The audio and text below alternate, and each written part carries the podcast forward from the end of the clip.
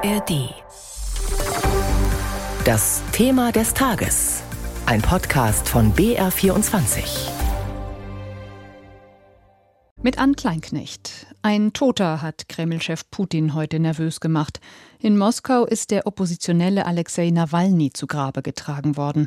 Es gab eine öffentliche Trauerfeier für ihn in einer Kirche und dann wurde er auf dem Friedhof beigesetzt. Vorweg hatte der Kreml davor gewarnt, an nicht genehmigten Kundgebungen teilzunehmen. Und das Aufgebot der Sicherheitskräfte war sehr groß. Doch Trauerfeier und Beerdigung gingen offensichtlich vonstatten erstmal, dass ohne die Sicherheitskräfte eingeschritten sind. Mir ist jetzt unser Moskau-Korrespondent Björn Blaschke zugeschaltet. Er ist derzeit in der Republik Moldau. Hallo, Herr Blaschke. Hallo.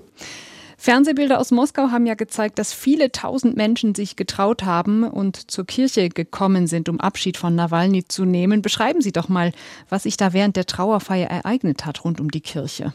Naja, äh, es war so, dass schon am frühen Morgen Leute dahin gekommen sind zu dieser Kirche und der Platz vor dem Kirchengelände, also Kirchenvorhof und Kirche selber, davor ist noch ein Platz gelagert. Dieser Platz war gesperrt worden. Die Polizei hatte da so Absperrgitter aufgestellt und dahinter die Leute sozusagen zusammengedrängt und dadurch hat sich das aber in einer zwei Kilometer langen Schlange äh, haben sich Menschen aufgereiht, die alle zu dieser Kirche irgendwie wollten wollten.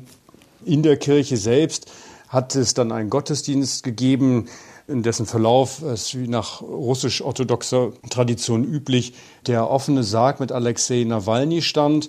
Die Priester haben Gebete gehalten, die Familie saß direkt vor dem Sarg, man hat Blumen auf Alexei Nawalnys Leib gelegt. Dann in der Zwischenzeit gab es draußen eben sowas wie Protestrufe oder Demonstrationsrufe. Mhm. Es wurde gerufen, Alexei, Alexei. Das war dann auch, als nachher der Sarg rauskam. Man hat gerufen, Liebe mehr als Angst und so weiter. Also es wurde tatsächlich zu einer kleinen Demonstration am Rande. Und diese ganzen Menschen sind nachher auch noch in Richtung Friedhof gezogen, wo Alexei Nawalny jetzt beerdigt ist. Das heißt, die Trauerfeier ist schon auch zu so einer Art Kundgebung gegen Putin geworden. Jetzt ähm, kam gerade die Nachricht rein, dass es eben trotzdem auch Festnahmen gegeben haben soll. Was wissen Sie darüber? Ne, es hatte schon Festnahmen am frühen Morgen mhm. gegeben oder in der Nacht. Es gab Menschen, die aus dem Umkreis von Moskau relativ früh in die Stadt wollten. Von denen haben wir gehört, die sind dann direkt, als sie aus dem Haus kamen, sind sie verhaftet worden. Das waren allerdings auch tatsächlich Russland bekannte Oppositionelle. Dann andere, die in der Stadt dann offensichtlich festgenommen worden sind, als sie sich auf den Weg machen wollten zur Kirche. Das sind so unterschiedliche Fälle. Man weiß jetzt nicht, was in den nächsten Tagen davon kommt, aber ich kann mir vorstellen, dass da irgendwie die Anklage erhoben wird. Erregung öffentlichen Ärgernisses oder ähnliches. Hm, vielen Dank. Das waren Einschätzungen von unserem Moskau-Korrespondenten Björn Blaschke. Und wie geht es jetzt mit der russischen Opposition weiter? Darüber hat mein Kollege Holger Roman mit Jan-Klaas Behrens gesprochen. Der Historiker und Osteuropa-Experte arbeitet am Leibniz-Zentrum für zeithistorische Forschung in Potsdam. Jetzt ist da äh, die Witwe Nawalnys, Julia Nawalnaja. Sie lebt ja im Exil mit gutem Grund äh, und hat sich aber entschieden, äh, das Ganze sehr tapfer anzugehen, hat auf der Münchner Sicherheitskonferenz angedeutet, dass sie die Fackel ihres Mannes sozusagen übernehmen möchte, die Arbeit fortsetzen möchte. Was ist von ihr zu erwarten? Kann es sein, dass sie eventuell auch zurückkehrt und äh, vor Ort sozusagen versucht, äh, die Opposition hinter sich zu vereinen? Das weiß ich nicht. Und wenn ich ihr Berater wäre, würde ich ihr auch davon abraten. Denn man sieht ja im Moment, was da gerade passiert, dass das eigentlich keinen Sinn macht, ähm, zurückzukehren. Äh, auch Nawalny hat ja so ein bisschen darauf spekuliert, der russische Nelson Mandela oder so zu werden und aus der Haft die Veränderungen vollbringen zu können. Aber dafür hat er mit dem Leben bezahlt. Ich glaube, das wird sich Frau Nawalny ja sehr gut überlegen. Andererseits muss man sagen, es gab gute Gründe dafür, warum warum Alexei Nawalny zurückgekehrt ist. Denn im Exil verliert man natürlich auf die Dauer an, an Einfluss. Man hat äh, auch nicht die Stimmung sozusagen des Volkes, der Bevölkerung. Kennt man irgendwann nicht mehr so, wenn äh, man einen Ozean weit weg in Amerika lebt oder selbst wenn man in Westeuropa lebt. Und ähm, ja, das ist natürlich ein Problem und auch eine, eine Zwickmühle, in der alle russischen Oppositionellen stecken. Stichwort Exil, Sie haben es erwähnt. Es gibt ein paar, die tatsächlich nicht ins Exil gegangen sind, die eine Weile noch auf freiem Fuß waren, aber jetzt auch äh, verhaftet wurden. Mir fallen die Namen Karam Mursa ein und auch Oleg Orlov, der Mitbegründer von Memorial, der jetzt im Gefängnis sitzt. Für den Laien sieht so aus, als gibt es jetzt keine äh, Köpfe mehr, die frei rumlaufen, keine organisierte Opposition in Russland. Sehen Sie das auch so? Das ist richtig. Die ist ähm, eben zerschlagen worden. Die Leute sind entweder im Exil oder sie sitzen im Lager. Äh, sie haben ja einige der, der Namen genannt. Auch den Stellvertreter von Nawalny könnte man noch nennen, äh, Yashin. Das bedeutet aber ja nicht unbedingt dann, dass äh, es eben keine spontanen Oppositionskundgebungen geben wird und dass sich nicht vielleicht neue Gesichter herauskristallisieren.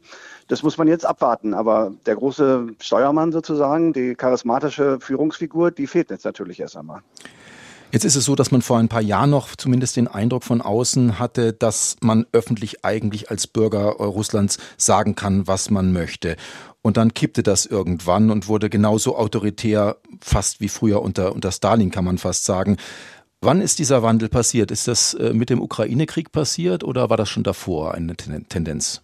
Ich glaube, dieser Wandel lässt sich bis in das Jahr 2011-12 zurückverfolgen. Damals gab es ja unter anderem auch mit Nawalny große Demonstrationen gegen die Fälschung der, der Duma-Wahlen und gegen die Rückkehr Putins äh, an die Macht nach diesem Intermezzo äh, mit Medvedev.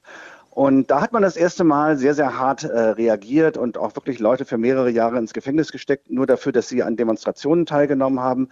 Während vorher eigentlich sozusagen noch in den 2000er Jahren man zu diesen Demonstrationen gehen konnte und man wurde vielleicht in der Übernacht in Polizeigewahrsam genommen und dann musste man am nächsten Tag eine Strafe bezahlen. Das war relativ milde eben in dieser frühen Putin-Zeit. Seit 2011 hat sich das sukzessive verschärft.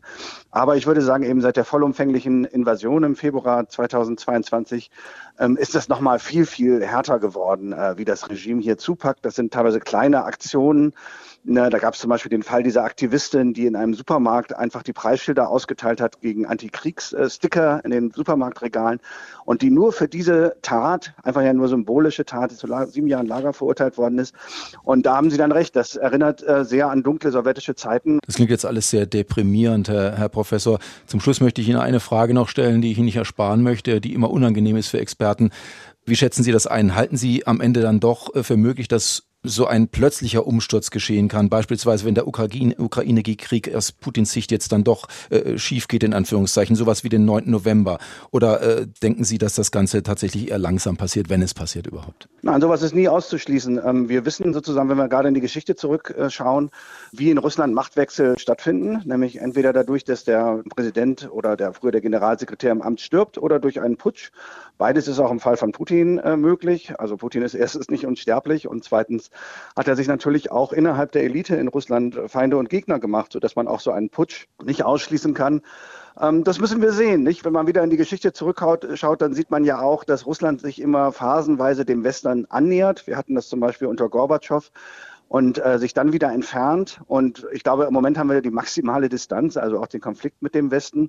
Aber ich würde nicht ausschließen, dass eine andere russische Regierung nach Putin, unter Putin wird das nicht geschehen, nach Putin auch wieder ähm, den Kontakt zum Westen sucht und wieder an der Modernisierung des Landes interessiert ist und an, an Sachen, die eigentlich mehr Sinn machen würden als dieser verbrecherische Krieg, den Putin führt.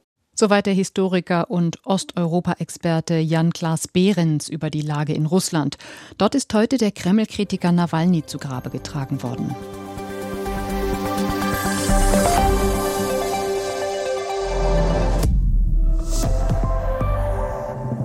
Ich stehe in einem Weinberg in Martinsthal bei Eltville. Auf einem Schneefeld an der Kreuzalm in Garmisch-Partenkirchen. Hier über dem Tempelhofer Feld mitten in Berlin. Im Morgengrauen auf einem Schlachthof am Niederrhein. Wir sind vor Ort. Dort, wo Probleme auftauchen. Hier sind Giftstoffe drin, Arsen, Cadmium, all die Stoffe, die aus der Aluminiumduktion zurückbleiben. Dort, wo Lösungen gesucht werden. Pflegemangel muss anders angegangen werden. Sind unsere Reporterinnen und Reporter überall in Deutschland und hören zu. Dass wir ja wirklich echte Friedensarbeit machen mit den jungen Leuten. Und die, die hier sind, die werden nicht untereinander schießen. Stadt, Land, Mensch.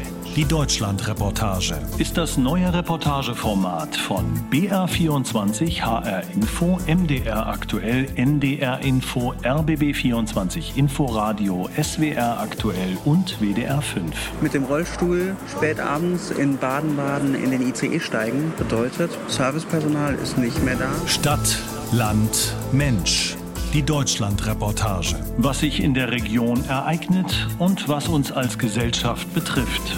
Kreuz und quer durch die Republik und immer nah dran. Wie viele Kühe haben Sie hier ungefähr? Also wir brauchen uns, glaube ich, jetzt nicht siezen. Hier im Dorf duzt man sich. Stadt, Land, Mensch.